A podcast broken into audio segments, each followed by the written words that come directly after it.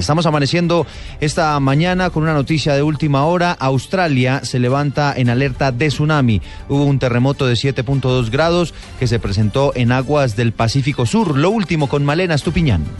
Buenos días, Eduardo. Un terremoto de magnitud 7,2 fue registrado hoy frente a las costas de Vanuatu, un archipiélago del Pacífico Sur, y el riesgo de tsunami en Australia y en Vanuatu. Así lo indicó el Servicio Geológico de Estados Unidos. El temblor se produjo a una profundidad de 35 kilómetros en una zona marítima situada a 81 kilómetros de la ciudad de Port Albury, en la isla de Espíritu Santo, y a 407 kilómetros de la capital de Vanuatu, Port Pila. Hay probabilidades de víctimas y daños, añadió el USGS. Por su parte, el Centro de Alerta de Tsunamis del Pacífico advirtió de la posibilidad de formación de olas de tsunami peligrosas en una zona de 300 kilómetros alrededor del epicentro. Malena Estupiñán, Blue Radio. Malena, gracias. Son las 7 de la mañana, dos minutos. Es una noticia en desarrollo. Por supuesto, les estaremos informando a lo largo de toda la mañana cuál es eh, la trascendencia de este terremoto que ha ocurrido allí en esa zona del mundo. También a esta hora hay problemas de orden público en el municipio de Biotá, en Cundinamarca. En las últimas horas hubo un motín de detenidos en los calabozos de la policía de ese municipio. El balance lo tiene Carlos Albino. Así es, muy buenos días. La noche de este sábado la tranquilidad de los vecinos del municipio de Biotá, en Cundinamarca, se vio afectada luego de que se registrara presuntamente un motín en los calabozos de la policía de ese sector. La información extraoficial que ha llegado a Blue Radio es que familiares de los internos y reclusos iniciaron un incendio como medida de protesta por el tiempo que habían permanecido en el lugar. Los vecinos reportaron alteración al orden público. Para conocer qué ocurrió con el incendio, conversamos con el capitán Álvaro Farfán, delegado departamental de los bomberos de Cundinamarca. Bueno, a las nueve y media de la noche reportan al cuerpo bombero voluntario del municipio de Caimar sobre un incendio que se viene presentando en los calabozos de la estación de bomberos del municipio de Biota, por lo cual de forma inmediata este cuerpo de bomberos se dirige a hacer la extinción del incendio. Cuando llegan allá encuentran nuevamente pues que ya la policía tenía controlada la situación, se hace refrigeración en el sitio al parecer este incendio es producto de una protesta que hacen tres personas que están internas en el sitio que prenden unos colchones que se encuentran ahí entre los calabozos de la estación de policía de este municipio. Los bomberos no reportaron lesionados luego de la conflagración. Carlos Arturo Albino, Blue Radio. Gracias, Carlos. Siete de la mañana, tres minutos hace tan solo instantes. Despegó el primer vuelo desde el aeropuerto de Saventén. Esto es en la capital de Bélgica, en Bruselas, después de los atentados terroristas de hace algunos días que le causaron la muerte a 32 muertos, no solamente allí en el terminal aéreo, sino también en la estación del metro de Maelbeek. Salió entonces el primer vuelo bajo estrictas medidas de seguridad, bajo estrictos controles, después de la paranoia que se vivió en ese país por esos atentados terroristas que fueron atribuidos al grupo terrorista Estado Islámico. El patrullero de la policía Héctor Pérez, quien fue entregado a por guerrilleros del ELN, a un grupo de delegados del Comité Internacional de la Cruz Roja en zona rural del sur de Bolívar, ya está con su familia. En las últimas horas llegó a la capital de Bogotá, a la capital de la República, para que le sean practicados exámenes médicos. David Gallego. Buenos días. Cerca de 13 días estuvo retenido el patrullero Héctor Pérez, que fue raptado en la mañana del 20 de marzo en zona rural del sur del departamento de Bolívar, mismo día en el que el grupo armado ilegal dejaba libre también y entregaba una delegación del Comité Internacional de la Cruz Roja al cabo Yair de Jesús Villar. Los delegados del 6CR que participaron en la operación verificaron que el policía se encontrara en condiciones de salud apropiadas para su traslado y posterior revisión. Estas fueron las primeras palabras del vocero de la institución, Edgar Alfonso. El Comité Internacional de la Cruz Roja recibió a un patrullero de la policía que se encontraba en poder del Ejército de Liberación Nacional en el sur de Bolívar, entregado a la policía y podrá reencontrarse hoy con su familia. Nos alegra muchísimo eh, poder dar esta noticia hoy y poder contribuir nuevamente con este tipo de operaciones humanitarias a aliviar la situación de las personas que están afectadas por el conflicto aquí en Colombia. Cabe resaltar que el presidente Juan Manuel Santos había reiterado que las liberaciones de todos los secuestrados que tiene el ELN eran necesarias y esenciales para contribuir a una mesa de negociaciones óptima en los diálogos con el gobierno. David Gallego Trujillo, Blue Radio. Siete de la mañana, cinco minutos. David, gracias. ¿Qué es lo último que se sabe de este uniformado secuestrado, quien al parecer fue trasladado a Bogotá, pero también pasó por el departamento de Santander? Verónica Rincón. Así es, eh, Eduardo, antes de ir hacia Bogotá, eh, pasó por Barranca Bermeja. Allí se encontró con su familia, el patrullero de la policía Héctor Pérez, eh, luego de ser liberado por el ELN y entregado a la Comisión de la Cruz Roja Internacional en zona rural del sur de Bolívar. A través de un comunicado, el Comité de la Cruz Roja confirmó que el patrullero Pérez se encuentra en buen estado de salud y de esa manera fue trasladado hacia Bogotá. Recordemos que él fue secuestrado el pasado 20 de marzo y a través de su cuenta de Twitter también el general Jorge Nieto, director de la policía, publicó un video del encuentro con su familia y le dio la bienvenida a la libertad. En Bucaramanga, Verónica Rincón, Blue Radio. Gracias, Verónica. Siete, seis minutos. Se va el fantasma del apagón. Lo anunció en las últimas horas el presidente de la República, Juan Manuel Santos, quien aún así le hizo una invitación a los colombianos para que no bajen la guardia, sigan ahorrando energía, porque se mantiene el fenómeno del niño. Pero está el país en capacidad, según el jefe de Estado, de aguantar por ahora, de generar la energía necesaria para que los colombianos no tengan que sufrir cortes programados. A propósito de este asunto, habló en las últimas horas la Asociación Nacional de Empresas Generadoras. Ha defendido el cargo por confiabilidad que pagamos los colombianos durante mucho tiempo y asegura que ese dinero es lo que permitió que en este país, que en este momento el país no se apague. Marcela Vargas. La Asociación Nacional de Empresas Generadoras de Energía aseguró que el cargo por confiabilidad permitió que Colombia no se apagara. Luego de momentos de duda sobre la confiabilidad del sistema eléctrico, el país salió de la compleja situación gracias al ahorro que todos los colombianos hicieron del consumo de energía la autogeneración de las empresas y la ayuda del gobierno. Según el director ejecutivo de ANDEC, Alejandro Castañeda, un hito muy importante que se registró en medio de esta coyuntura es que la generación térmica fue clave para que no se presentara el apagón. Todas las plantas termoeléctricas se encuentran trabajando a total capacidad, llegando a atender el 55% de la necesidad de energía de todos los colombianos. El dirigente gremial agregó que se tiene que reconocer que el cargo por confiabilidad, que ha sido injustamente criticado, fue lo que permitió que las plantas térmicas se mantuvieran al día y en óptimas condiciones para entregar la energía que requería el país. También que se reportaran los aportes históricos en generación termoeléctrica superando lo esperado por los modelos de operación del mercado. Marcela Vargas, Blue Radio. 7 de la mañana, 8 minutos. Marcela, gracias. La policía está entregando un balance de aproximadamente 55 mil participantes en las movilizaciones en todo el país del Centro Democrático. Cifra que nos deja algunas dudas, por supuesto, por lo que se vieron, los, lo que se vio en las imágenes, muchísima gente marchando en Medellín, en Bogotá, en Bucaramanga, en muchas de las ciudades del territorio colombiano. Pero esa es la cifra que entregó la policía. La crónica de la jornada la tiene hasta ahora David Gallego. Buenos días. Las personas salieron a las calles, marcharon, protestaron y mostraron su descontento contra las diferentes decisiones del gobierno de Juan Manuel Santos en diferentes aspectos. Muchos de ellos, la inmensa mayoría, impulsados y motivados por el Partido Centro Democrático. La lluvia no fue en ningún momento impedimento para que las personas salieran a las calles de 21 ciudades y más de 63 municipios, realizaran 28 movilizaciones con 16 concentraciones y mostraran con pancartas, arengas, cantos, banderas, camisetas su descontento con el manejo del proceso de paz con las FARC y el nuevo implementado para el ELN, la persecución política para los integrantes del partido del senador y expresidente Álvaro Uribe Vélez y las diferentes políticas del actual gobierno. Especialmente también de los secuestrados. No es posible que se estén generando unos diálogos de paz con dos grupos armados ilegales como son la FARC y el ELN. Exitosa la marcha, una marcha pacífica en donde todos los ciudadanos, independientemente de su color político, están planteando su inconformismo al gobierno nacional. Porque estamos elevando una voz de protesta en contra del gobierno, simulando una paz que nunca se va a dar. El presidente ha manejado al país, eh, la venta de Isagen, la economía del país como la tiene, la entrega del país a, a la FARC. Esto fue lo que dijo el líder del Centro Democrático, senador y expresidente Álvaro Uribe Vélez. Que nuestros corazones latientes por la patria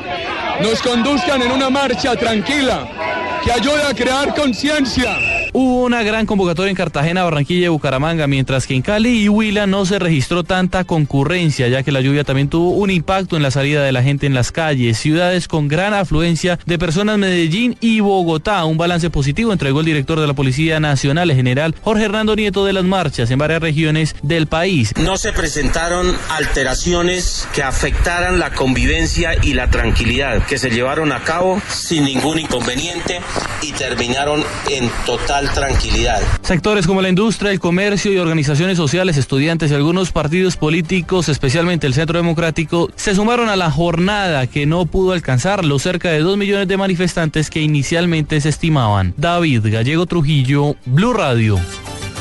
Son las 7 de la mañana, 11 minutos. Tal vez una de las ciudades donde más salió gente fue en la ciudad de Medellín.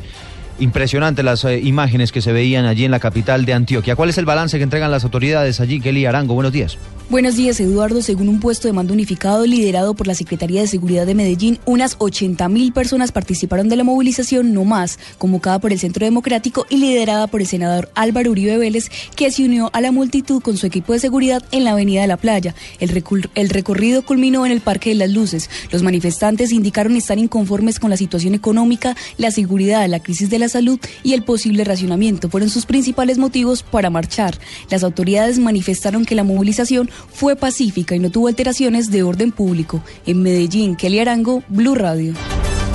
Gracias, Kelly. 7, 11 minutos y desde diferentes sectores políticos se pronunciaron acerca de esta marcha convocada por el Centro Democrático. Hay opiniones divididas. Catalina Vargas. Muy buenos días. Algunos representantes a la Cámara y senadores expresaron su opinión acerca de la marcha convocada por el Centro Democrático para rechazar algunas políticas del presidente Juan Manuel Santos. Ángela Robledo, representante a la Cámara por el partido Alianza Verde. Bueno, lo primero es que se demuestra que en Colombia hay libertad para la movilización. Y lo segundo, que fue un fracaso. Nos prometieron millones de millones de indignados en las calles de toda Colombia y no fue así. A mí me alegra de todas maneras que Colombia le haya dicho no a la guerra. Es una manera indirecta de decirle que no queremos más guerra, que queremos estar en paz. Ernesto Macías, senador del Centro Democrático. Pues estamos muy satisfechos con lo que ocurrió hoy en el país. En todas las ciudades donde la marcha se realizó fue multitudinaria la participación de los colombianos diciéndole un no más al desgobierno. Telésforo Pedraza, representante a la Cámara por el Partido Conservador. Pues a mí me parece que es legítimo que los señores del Centro Democrático puedan salir a expresar sus eh, inquietudes, sus preocupaciones, eh, su malestar y, pues desde luego quienes hemos acompañado y estamos acompañando al gobierno del presidente Santos. A pesar de las múltiples opiniones a favor y en contra, la marcha convocada por el Centro Democrático contó con la participación de más de 20 ciudades a nivel nacional y con un balance positivo por parte de la policía. Catalina Vargas, Blue Radio. Son las 7:13 minutos, una tensa calma se está viviendo en el Urabá antioqueño en medio del paro armado porque todavía algunos locales comerciales permanecen cerrados. Sin embargo, paulatinamente se están restableciendo las actividades en por lo menos seis municipios. La enviada especial a esa zona del país, Daniela Morales. El coronel Ricardo Alarcón, subdirector de la Policía Antinarcóticos, entregó un balance de lo que es hasta ahora el paro armado que adelanta el clan Usuga. Aseguró que 1.700 hombres de inteligencia, policía judicial, carabineros y servicio aéreo protegen a la población civil. Se vio normal el, eh, servicio público eh, intermunicipal. Nosotros seguimos desarrollando las operaciones contra esta organización. Sin embargo, algunos transportadores, que es lo que ya se ve con más normalidad en los municipios como Apartadón, Ecoclí y Turbo aseguran que aún permanece el miedo. Hay mucho temor porque de todas maneras no le da cosa salir para las partes donde tienen que trabajar, que las amenazas siguen y todo eso, con mucho miedo. Bueno, en el momento hemos trabajado toda normalidad, pero de todas maneras eh, eh, los transportadores, nosotros los conductores seguimos pendientes de la situación. Blue Radio conoció además que el clan Usuga ya empezó a repartir panfletos en los que asegura que el paro terminará hoy a las 0 horas. Daniela Morales, Blue Radio. Gracias, Daniela. Y en las próximas horas van a ser judicializados los responsables de haber eh, secuestrado a por lo menos 33 personas en el Bajo Cauca antioqueño. Kelly Arango autoridades en las próximas horas serán judicializados dos de los cuatro hombres capturados, presuntos responsables de, secuestrar a 33 personas en una vía en el sector de Pueblo Loco, bajo Cauca antioqueño. Al parecer, los capturados son integrantes del grupo ilegal Clan Úsuga. Gracias a información ciudadana, el Gaula realizó este operativo entre Caucasia y Nechí, en el que lograron liberar al grupo de personas que se movilizaban por el sector y que fueron detenidos por más de 12 horas por los cuatro hombres armados. Según las autoridades, en el momento de llegar las tropas al lugar, fueron recibidos con tiros por los delincuentes. Dos de los capturados resultaron heridos en el enfrentamiento y los otros dos huyeron del sitio. En Medellín, Kelly Arango, Blue Radio. Kelly, gracias. Las FARC están pidiéndole al gobierno nacional que firme un acuerdo para desmantelar el paramilitarismo, porque dice que sin ello eso no será sostenible, no habrá paz en el país. Jorge Herrera. La guerrilla de las FARC urgió al gobierno colombiano a firmar un acuerdo en los diálogos de paz en Cuba para desmantelar el paramilitarismo en Colombia todo porque el crecimiento de las acciones paramilitares contra la población civil y dirigentes políticos y sociales desarmados ensombrecen los sustantivos avances de los procesos de diálogos con las insurgencias y contra los anhelos de paz de todos los colombianos, es lo que dice el grupo insurgente en este comunicado. Asimismo, las FARC expresaron honda preocupación y rechazaron el intento de agresión que la ex senadora Piedad Córdoba sufrió el viernes en Quibdó hecho que corona una amenazadora ofensiva paramilitar en todo el país. Una falsa alarma de artefacto explosivo al paso de Córdoba generó gran confusión, fue lo que dijo en su momento el ministro de Defensa Luis Carlos Villegas, que prometió investigar el ataque, pero no lo vinculó de momento con el paro armado declarado por el clan Usuga, principal banda criminal en el país. Jorge Herrera, Blue Radio. Jorge, gracias. Son las 7 de la mañana, 16 minutos. Vamos al suroccidente colombiano. ¿Cómo está amaneciendo la ciudad de Cali, Carlos Aponte, donde a propósito se está registrando una emergencia en el municipio de Roldanillo por las fuertes lluvias? Eduardo, a esta hora la ciudad de Cali amanece con una temperatura de 20 grados centígrados y hay bastante niebla cubriendo la ciudad. Eh, mientras tanto, el Comité Local de Emergencia de Roldanillo reportó que fueron 109 personas las que, las que lo perdieron todo luego de que las fuertes lluvias afectaran los corregimientos de Higueroncito y Morelia. Adolfo León Clavijo, director del CLOPAD de este municipio, 109 personas afectadas con pérdidas totales, con pérdidas totales de enseres, de ropa, de electrodomésticos. En este momento se está coordinando con la alcaldía municipal, desde ayer se les entregaron unos mercados. Estamos coordinando con gestión de riesgo departamental las ayudas pertinentes para ellos. La Defensa Civil, la Cruz Roja y los bomberos se encuentran en estos dos corregimientos del norte del valle, donde adelantan labores humanitarias con los damnificados. Desde Cali, Carlos Andrés Aponte, Blue Radio. Gracias, Carlos. Son las 7 de la mañana, 17 minutos, y la exsecretaria de Desarrollo Económico de la Gobernación del Atlántico, que está investigada por un caso de corrupción, dijo que tiene pruebas de que lo que dice la Fiscalía es falso. En Barranquilla, Diana Ospino. Buenos días, Eduardo. Milagro Sarmiento Ortiz, la secretaria de Desarrollo Económico de la Gobernación del Atlántico, luego de conocer que la Fiscalía le imputará cargos por corrupción administrativa, al igual que a otros dos funcionarios, señaló que no favoreció a ningún contratista, pues fueron varios los proponentes y el seleccionado cumplía con los requisitos de ley.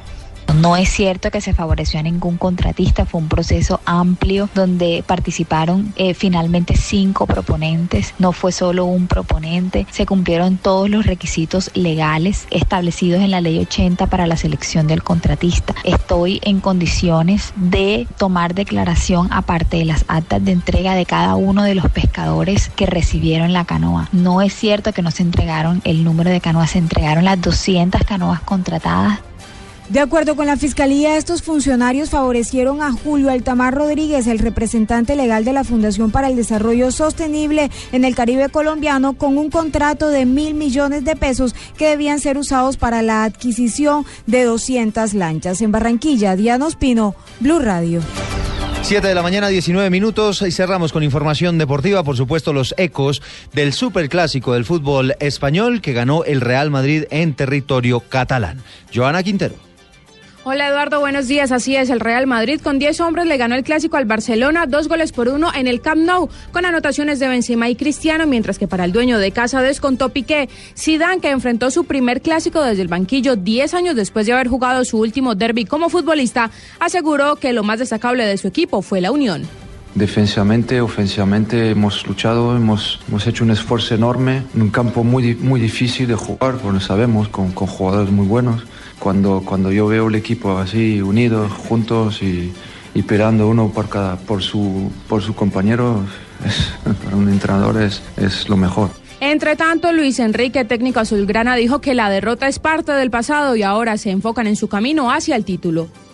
Este partido ya no existe para mí. Ya no hay dolor ni hay nada que se le ocurra. Uno no escoge cuándo, cuando va a perder. Nosotros venimos de, de, muchos partidos en los, que, en los que no conocíamos la derrota, pero la derrota también te enseña cosas, te enseña que todos los títulos siempre tienen dificultad y eso ya lo saben mis jugadores porque son los primeros que asumen la dificultad que tiene cualquier, cualquier partido y máxime cuando juegas contra un rival que tiene los mismos objetivos que tú. Esa es la victoria número 69 del Madrid en el Clásico por Liga y la cuenta de los goles va a favor de los madrileños con 280 180 anotaciones sobre 273 de los culé. Entre tanto, en Italia en este momento transcurre el minuto 89 entre Udinese, Udinese y Napoli, donde jugaron los colombianos Duan Zapata y Pablo Armero, 74 minutos cada uno. En el fútbol colombiano, Tolima le ganó al Envigado 2 por 1, Boyacá Chico derrotó 1 por 0 al Cali, Río Negro Águilas le ganó 2 por 1 al Cortuluá y es el nuevo líder de la Liga Águila. Santa Fe también ganó 1 por 0 ante Patriotas y Pasto derrotó 1 por 0 al Medellín. La tabla de de la Liga Águila está así. Río Negro Águilas primero con 24 puntos, segundo Junior con 22, tercero está Millonarios con 20 puntos, cuarto Nacional que tiene 19. En la quinta posición está Santa Fe con 18, sexto Pasto también con 18. Entre tanto, el Cali es séptimo con 17 y Medellín octavo con 17 puntos. Joana Quintero, Blue Radio.